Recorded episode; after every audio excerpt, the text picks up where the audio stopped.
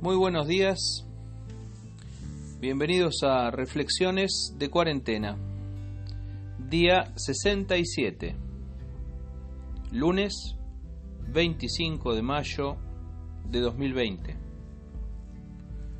Hoy compartimos obstinación.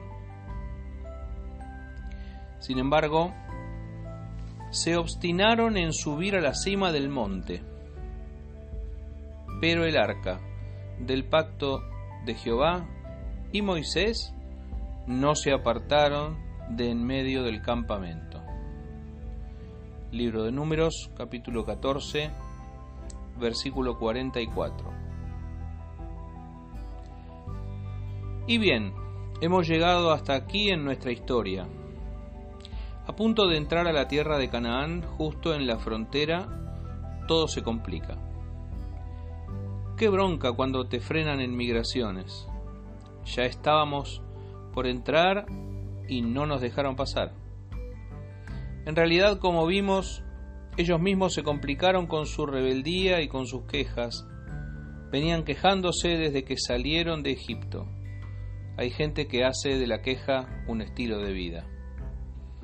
Ese día Dios se cansó de ellos y les dijo, hasta acá llegamos. Cuando vieron que no podrían entrar a la tierra que ellos mismos habían despreciado, y que el castigo eran cuarenta años más de vagabundear por el desierto, se levantaron a la mañana siguiente, después de aquella noche de furia, y le dijeron a Moisés, Estamos listos para subir al monte a la tierra de la que Dios nos ha hablado. Los líderes del pueblo que habían estado a punto de apedrear a Moisés ahora querían pedirle perdón a Dios y entrar rápidamente a la tierra prometida. Claro, se dieron cuenta de que morirían en el desierto.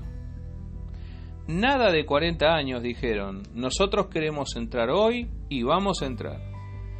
Obstinación. ¿Por qué se proponen contradecir a Dios?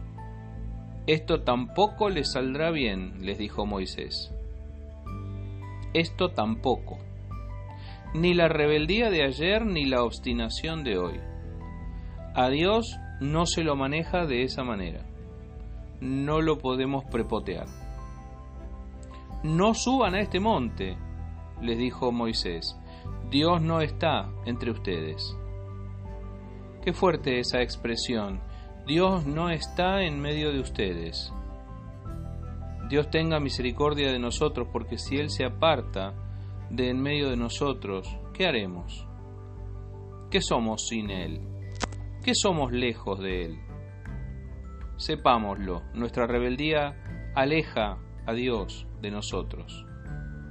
En otras palabras, Moisés les dice lo siguiente, ustedes se negaron a seguir a Dios, ahora, si quieren entrar solos y por su cuenta, deberán atenerse a las consecuencias. Les va a ir mal. Paradojas de la vida, ahora es Moisés quien les recuerda que los enemigos son poderosos. Ellos los van a liquidar a filo de espada, les dijo, no entren, pero no hubo manera de convencerlos.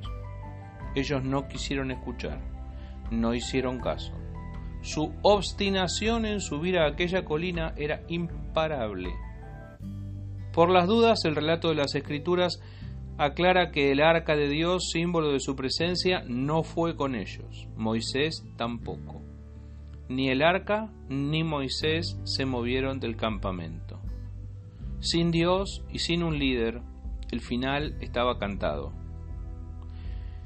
Lo que sigue es la inevitable derrota de los aventureros. Como no podía ser de otro modo, los amalecitas y cananeos, pobladores de esa región, descendieron, los derrotaron y los hicieron huir, retrocediendo hasta Orma. Derrota, dolor, retroceso. La obstinación se paga caro. La pinturería que vi clausurada ayer, creo que fue fruto de la obstinación. En medio de la cuarentena hay mucha gente obstinada, entendible, pero no justificable. Obstinación como la de Saúl cuando insistió en hacer lo que se le daba la gana. Samuel lo reprendió diciéndole, porque como pecado de adivinación es la rebelión y como ídolos e idolatría la obstinación. Por cuanto tú desechaste la palabra de Jehová, él también te ha desechado para que no seas rey.